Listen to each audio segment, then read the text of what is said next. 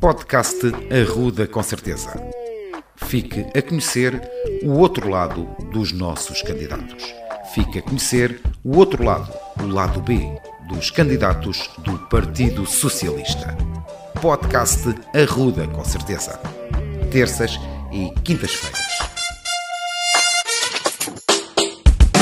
Vamos conhecer o outro lado dos candidatos do Partido Socialista, os candidatos da coligação, por assim dizer, porque isto acaba por ser uma coligação de arrudenses do Arruda, com certeza.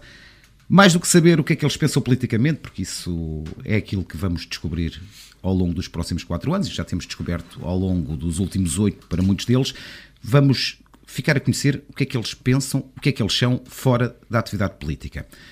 E este, esta primeira conversa é com o André Richo, toda a gente o conhece, tem 37 anos, é advogado, eh, é presidente de Câmara da Ruda dos Vinhos há 8 anos, foi candidato pela primeira vez há 12 anos, tinha 25 anos, e como referi, isto não vai ser uma entrevista, vai ser um diálogo. André, 25 anos, foste candidato à Câmara Municipal, o que é que te passou pela cabeça?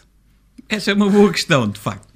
É, eu diria o seguinte: nós eh, não consigo identificar propriamente um motivo ou um momento ou aquilo que foi a razão essencial. Acho que foram um conjunto de fatores ao longo de vários, de vários tempos, de vários meses, de vários anos. Eh, não vou dizer aqui claramente que não fui muito influenciado também aquilo que é a convivência doméstica que se tem, aquilo que é o convívio familiar, aquilo que são as vivências que vamos tendo ao longo do tempo. E obviamente tudo isso pesou, ou seja, um, vivi numa família que respirava política, que ouvia falar de política, que se interessava por política. O meu, o meu pai foi militante do Partido Socialista, sem nunca ter sido dirigente do partido, mas ao fim e ao cabo foi sempre militante do Partido Socialista e eu fui, eh, naturalmente, bebendo um bocadinho dessa orientação e, e, e, no fundo o meu crescimento também depois, quando cheguei à faculdade, também foi muito na, na, participação cívica, estive na associação académica, militei nas. Já, já, já, vamos a essa parte. Só uma pergunta. Falaste em seres militante, nessa adesão ao Partido Socialista. Não há muitos dias o comendador Rui Nabeiro fez 90 anos e numa entrevista que deu disse: Nasci num conselho pobre, vivi desde ter idade com pessoas pobres, logicamente isso fez-me ser socialista. Tu encontras aqui algum paralelismo também? Esta poderá também ter sido uma das tuas razões? É curioso falar-se falar no Comendador Rui Nabeiro, que é, tenho o gosto grato de poder chamá-lo amigo, é, e curiosamente quando ele fez os 90 anos também tive a ocasião de falar com ele, e, e de facto eh, o Sr. Rui Nabeiro é uma inspiração. E o facto de ele ter dito isso para já é um significado muito especial para mim, porque de facto eu entendo, não é que os outros partidos não tenham também esse objetivo e essa missão, mas eu vi sempre no Partido Socialista e no, no Socialismo Democrático uma forma de nós tentarmos que a nossa sociedade seja mais igualitária nas diversas acessões, não só na questão económica, mas na questão da igualdade de oportunidades. E, portanto, eu só concebo um Estado, eh, e ele tem razão de existir, para permitir que todas as pessoas tenham igualdade de oportunidades. E vejo no Partido Socialista, na ação do Partido Socialista, a concretização e a materialização muito desses objetivos. E, portanto, concebo que na vida e na política nós temos que ter essa perspectiva de ter valores, princípios e orientações, e obviamente que a frase que o Rui Nabeiro disse, acho que é perfeitamente textual aquilo que eu sinto também.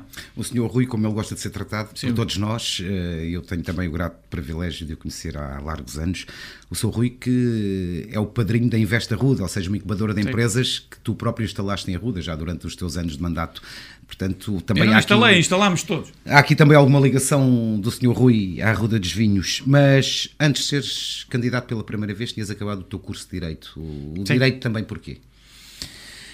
Eh, eu vou ser sincero, eh, eu inicialmente entrei para o curso de Direito com a expectativa de poder eh, ser inspetor da Polícia Judiciária. Ainda bem, ainda bem que mudaste. Ainda bem que mudei o chip. De facto, tinha essa. Não sei, não, não sei como é que surgiu isso, mas de facto tinha também um sentimento de a procurar a justiça. Eu acho que a justiça também é uma forma de nós servirmos a causa pública. Eu sei que hoje em dia falar da justiça se calhar não é o, o mais uh, simpático dos temas, mas eu diria que a justiça em si mesma, tal como a saúde, é um valor fundamental do Estado. Ou seja, nós temos que ter, de facto, uh, pessoas que cumpram a sua missão na, na, naquilo que é o aparelho da justiça. E, de facto, entrei para Direito também com essa perspectiva de o dar a cada um aquilo que é o seu, que é a melhor definição que eu encontrei de justiça, por Direito. Acho que, acho que, é, que é isso que me levou também, em verdade, por esta carreira e gostava muito de ser advogado. Aliás, é, foi uma missão também que encarei como um espírito de serviço ao outro. A faculdade, a faculdade de Direito trouxe muitas coisas. Para além do curso, trouxe-te a tua esposa? É verdade, isso é, foi lá que a conheci, efetivamente. É, enfim, para, para azar dela e para a felicidade minha. Mas assim conseguimos constituir uma belíssima família. Penso que as coisas têm corrido muito bem. Tenho feito a minha parte, creio da melhor forma que sei que posso, não sendo naturalmente um marido perfeito, que tenho consciência que não sou, mas de facto eh, foi lá que a encontrei e, até por isso já tinha valido a pena ter entrado na Faculdade de Direito de Lisboa. Voltamos um bocadinho atrás na tua vida. Há bocadinho falaste nas vivências políticas também dentro da tua casa. Tu tens o irmão mais velho. Ele Sim. também tem esta, esta visão? Não tanto, não tanto. O, o meu irmão, o Hugo, é mais velho do que eu um, sete anos, e, e, e, penso que não foi buscar muito essa, essa ligação, até porque ele tem uma função, tem uma visão das coisas um bocadinho mais contestatária e rebelde até. Eu já entrei na vida dos meus pais, já, os meus pais eram mais velhos, eh, provavelmente uh, o meu irmão também já, já tinha feito um caminho e eu apareço ali um bocado como um pendor de equilíbrio. Uh, sinto isso na, na minha família também e era ali um ponto de equilíbrio. E portanto isso também fez com que eu fosse mais moderado um pouco nessa, nessa questão. Ele é um bocadinho mais revolucionário, como revolucionário que é. Há muitas vezes eh, o discurso dele é mais descrente com a política e com, a, a, a no fundo, a intervenção política. Mas eu, vieste, eu não, eu, vieste, eu acredito na política e acredito que a política é muito importante. Vieste desequilibrar a tua família no outro sentido, não é? Porque a tua mãe é do Belenenses, o teu pai é do, era benfiquista, Sim. o teu irmão sportinguista, tu vieste desequilibrar aquilo a favor do Benfica. É, até nisso eu tenho que ser agradecido ao meu pai, porque de facto eh, toda a minha família do lado da minha mãe é do Sporting. E eu, ehm, eu diria que o meu pai veio aqui também influenciar-me positivamente neste caso, também em termos futebolísticos, porque efetivamente se eu fosse do Sporting eu tenho muito respeito pelo Sporting e pelos Sportingistas, aliás, grande parte da minha família, como disse, é Sportingista e, portanto, até neste campeonato, eu, se não pudesse ser o Benfica o campeão, eu até desejo, sinceramente, que seja o Sporting. Mas, mas efetivamente, eh, eu diria que se não fosse esta influência do meu pai, festejar um campeonato, como eu gosto de futebol e festejar um campeonato de 20 em 20 anos, digamos que não era simpático e, portanto, tenho que agradecer-lhe até por já, isso. Isto é uma, uma piada para o Hugo. Vocês lá em casa tinham muitas picardias? Deixámos de ter, eh, porque neste momento falar de futebol com o meu irmão é um assunto tabu e, portanto, nós neste momento ele não falamos de futebol. Mesmo, ele pode dizer o mesmo em relação a ti, provavelmente, não? Provavelmente sim, que eu sou arrogante como qualquer benfiquista, que somos isto e que somos aquilo e que somos sempre beneficiados. Aquelas conversas normais de quem sistematicamente tem que encontrar desculpas para as derrotas que tem e não assume os, os problemas que tem e que levam ao, ao insucesso que, que tem. Uh, mas isso levava-nos a uma longa conversa, não vale a pena.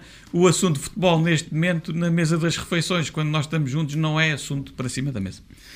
Olha, futebol jogaste? Bem, joguei no recreio, joguei com os meus amigos no bairro. De... Tinhas dois pés esquerdos ou nem por isso? É assim, quero acreditar que não era assim tão mau. Eh, ou seja, não era daqueles que as pessoas escolhiam logo para ir à baliza. Portanto, isso é um bom barão. Isso é uma piada? Não sei, cada um, cada um interpretará como quiser. Agora, pronto, era um bom barão, terei aquele geralmente que é o primeiro a ser convidado a ir para a baliza, é o que geralmente tem menos eh, sucesso cá à frente. E eu, como não era chamado logo para ir à baliza, admito que tinha algum sucesso, pá, mas, mas pronto, nunca Mas tiveste mais no handball? O handball foi diferente, foi uma paixão diferente, foi um desporto novo na altura que surgiu em Arruda. Um projeto muito interessante, o Zé Carlos Oliveira e o Dr. Raposo tiveram um mérito enorme na, em levar a cabo o, o, o, projeto do handball em Arruda. Fizemos uma equipa muito, muito interessante. Ainda hoje pá, temos eh, grandes relações de amizade que, que, se criaram a partir dessa equipa. E foi um projeto muito sério. Nós chegámos a ser campeões distritais, chegámos a disputar um campeonato nacional e, e, foi com um grande gosto que pertencia a essa geração fantástica de handbolistas arrodenses, que infelizmente o handball não é neste momento uma realidade no Conselho, mas ainda tenho esperança que no futuro possa vir a mas ser. Mas é uma realidade nacional, quer dizer, é uma modalidade que tem-se vindo a afirmar eh, nos últimos anos no panorama nacional, com uma seleção a fazer, eh, a conquistar feitos inacreditáveis no teu, tempo, no teu tempo de jogador de handball. Nunca, nunca, nunca se imaginaria uma, uma não, coisa destas. A grande referência quando nós tínhamos na altura o Carlos Rezende? O Carlos Rezende a nível nacional, mas tínhamos o Vítor Chikolaev, que tinha vindo para o handball nacional e que a partir daí foi, diria, um ponto de viragem com o Vítor Chikolaev e com o Alexander Dona como treinador do ABC, que foi um grande treinador e que, no fundo, catapultou o handball nacional para um patamar, patamar que não tinha ainda, e depois, a partir daí, conseguimos fazer um trabalho notável. O presidente da Federação, bem conhecemos, é o Miguel Laranjé, e que tem feito também um trabalho Sim, notável. Miguel, um bom amigo de longas datas, pessoa com quem tive a oportunidade de trabalhar do ponto de vista profissional durante alguns anos, uma pessoa fantástica que vem do Norte, vem de Guimarães, quer dizer, o handball, eh, a viragem do handball dá-se muito em Braga em Guimarães, sim, com o ABC, com o Guimarães. Sim, sim, sim. Portanto, nós já voltamos à conversa uh, sobre isto e muitos outros temas, temos muito para falar. Uh, Vou-te pedir agora para me indicares uma música, uma daquelas que tu consideres uma das músicas da tua vida e que me expliques porquê.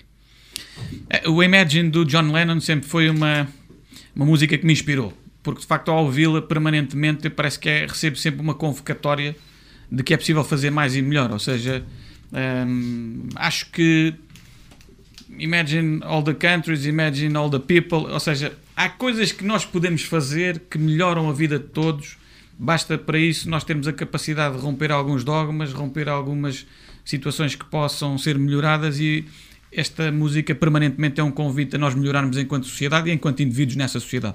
Vamos então ouvir eh, um pouco dessa música, descontrair também um pouco e já voltamos à conversa.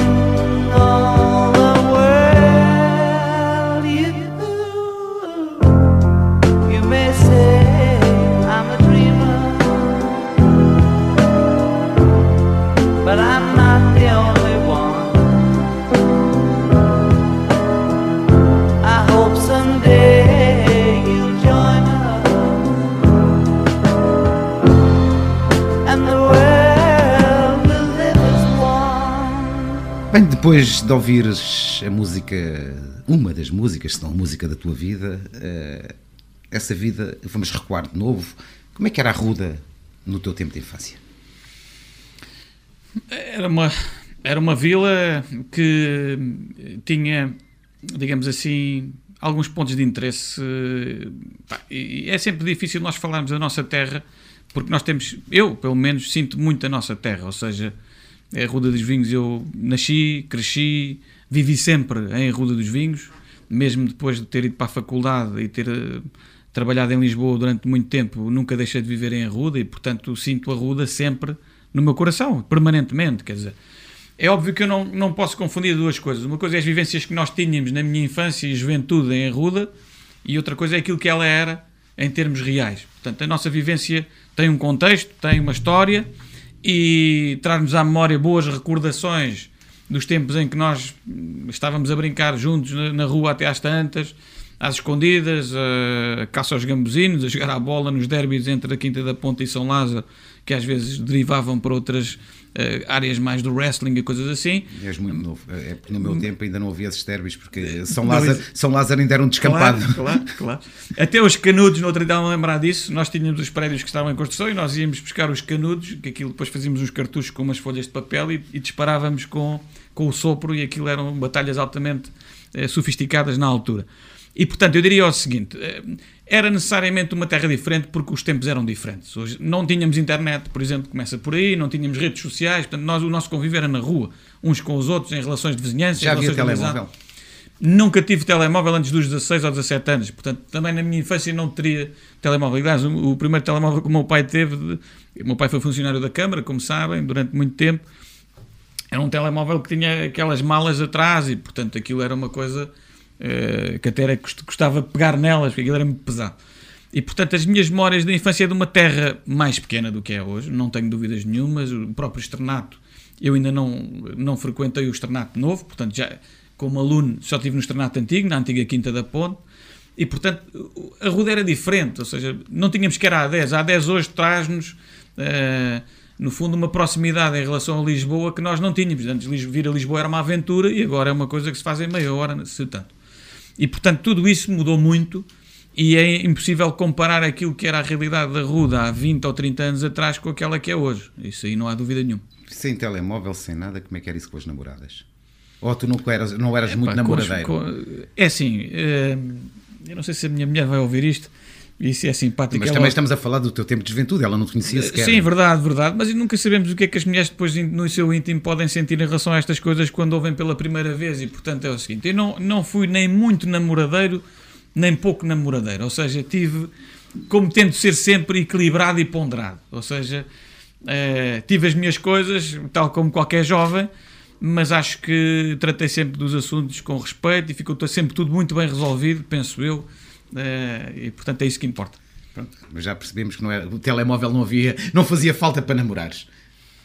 Era um contacto mais pessoal, eh, alguns bilhetes escritos, essas coisas como a passar de uma sala para a outra, havia sempre um, uma cúmplice um, ou um cúmplice que faziam a ponte e portanto as coisas naturalmente aconteciam, quando, quando, quando têm que acontecer, acontecem. Obrigado, André. Vamos ficar por aqui nesta primeira parte do podcast contigo. O outro lado dos candidatos do Partido Socialista, da coligação de arrudenses, Arruda, com certeza. Voltaremos na próxima quinta-feira para voltarmos a conhecer um pouco mais sobre ti. Até lá, desejamos a todos a continuação de uma boa semana. Podcast Arruda, com certeza. Fique a conhecer o outro lado dos nossos candidatos. Fique a conhecer o outro lado, o lado B, dos candidatos do Partido Socialista podcast Arruda, com certeza. Terças e quintas-feiras.